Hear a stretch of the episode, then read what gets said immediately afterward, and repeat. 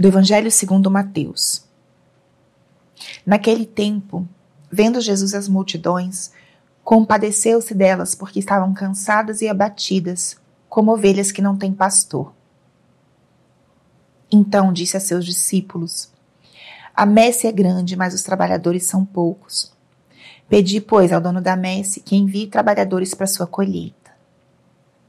Jesus chamou os doze discípulos e deu-lhes poder de expulsarem os espíritos maus e para curarem todo tipo de doença e enfermidade. Esses são os nomes dos doze apóstolos. Primeiro Simão, chamado Pedro, e André, seu irmão. Tiago, filho de Zebedeu, e seu irmão João. Filipe e Bartolomeu. Tomé e Mateus, o cobrador de impostos. Tiago, filho de Alfeu e Tadeu. Simão o Zelota e Judas Iscariotes, que foi o traidor de Jesus. Jesus enviou esses doze com as seguintes recomendações: Não deveis ir aonde moram os pagãos, nem entrar nas cidades dos samaritanos. E diante as ovelhas perdidas da casa de Israel. Em vosso caminho anunciai: o reino dos céus está próximo. Curai os doentes, ressuscitai os mortos, purificai os leprosos expulsai os demônios. De graça recebestes, de graça deveis dar. Espírito Santo, alma da minha alma, ilumina minha mente, abre meu coração com teu amor, para que eu possa acolher a palavra de hoje e fazer dela vida na minha vida. Estamos hoje no 11 primeiro domingo do tempo comum. O evangelho de hoje é um evangelho muito rico. É um evangelho que pode nos iluminar e nos inspirar desde diversos pontos de vista ou diversos trechos. A primeira cena que eu convidaria que nós contemplássemos é a forma que Jesus olha para o seu rebanho. Jesus se encontra com as multidões. E ele já vinha de um tempo de pregação, de curas, e procurava um lugar de descanso, mas chegando se encontra com a multidão e ele se compadece. Vê as pessoas cansadas e abatidas como ovelhas sem pastor. Então, o primeiro que esse evangelho nos traz é um sentimento de Jesus. Sexta-feira contemplávamos o Sagrado Coração, esse coração manso e humilde. E hoje Jesus mostra, através desse evangelho, o seu coração compassivo. Ele tem compaixão das ovelhas sem pastor, das pessoas cansadas e abatidas.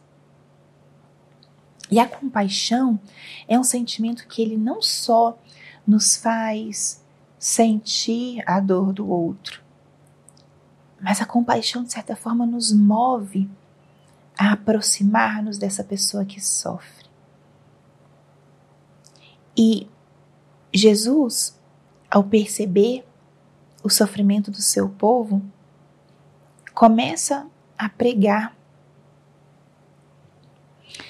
Ele fala: a messe é grande, os trabalhadores poucos. Pedi ao dono da messe que envie trabalhadores para sua colheita. Ele sozinho não podia tocar a toda essa multidão, embora, se quisesse, ele poderia.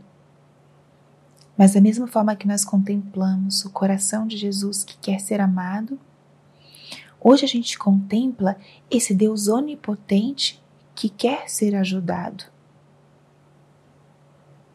Ele poderia fazer tudo num piscar de olhos. Mas por que, que ele pede a nossa ajuda? Por que, que ele conta com a nossa colaboração? O que, que o nosso Deus quer nos ensinar quando ele nos pede que sejamos os seus discípulos, que nós façamos o trabalho que é dele, a missão dele? Mais uma vez, Jesus nos desconcerta.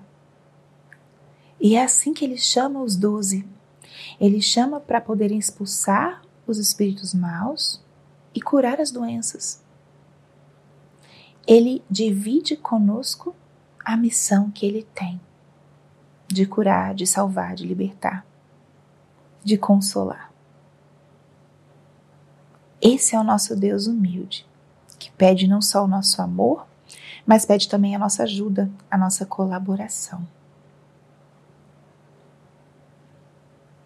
E como isso pode nos inspirar?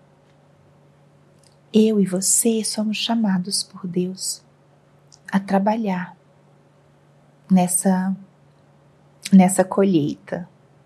Nós somos chamados por Deus. Somos enviados por ele. Você já pensou nisso alguma vez? Que o teu Deus onipotente conta com a tua ajuda? E se ele conta, você já perguntou a ele como ele quer que você colabore na missão que ele tem? É um tema para rezar, para conversar com Jesus, porque ele conta conosco, ele nos chama. Ele mesmo ensinou: pedir ao dono da messe que envie trabalhadores para sua colheita. É Deus quem chama e quem envia. Né? Muitas vezes a gente é, não é suficiente a gente se oferecer, ele tem que tocar o nosso coração. Ele é quem chama.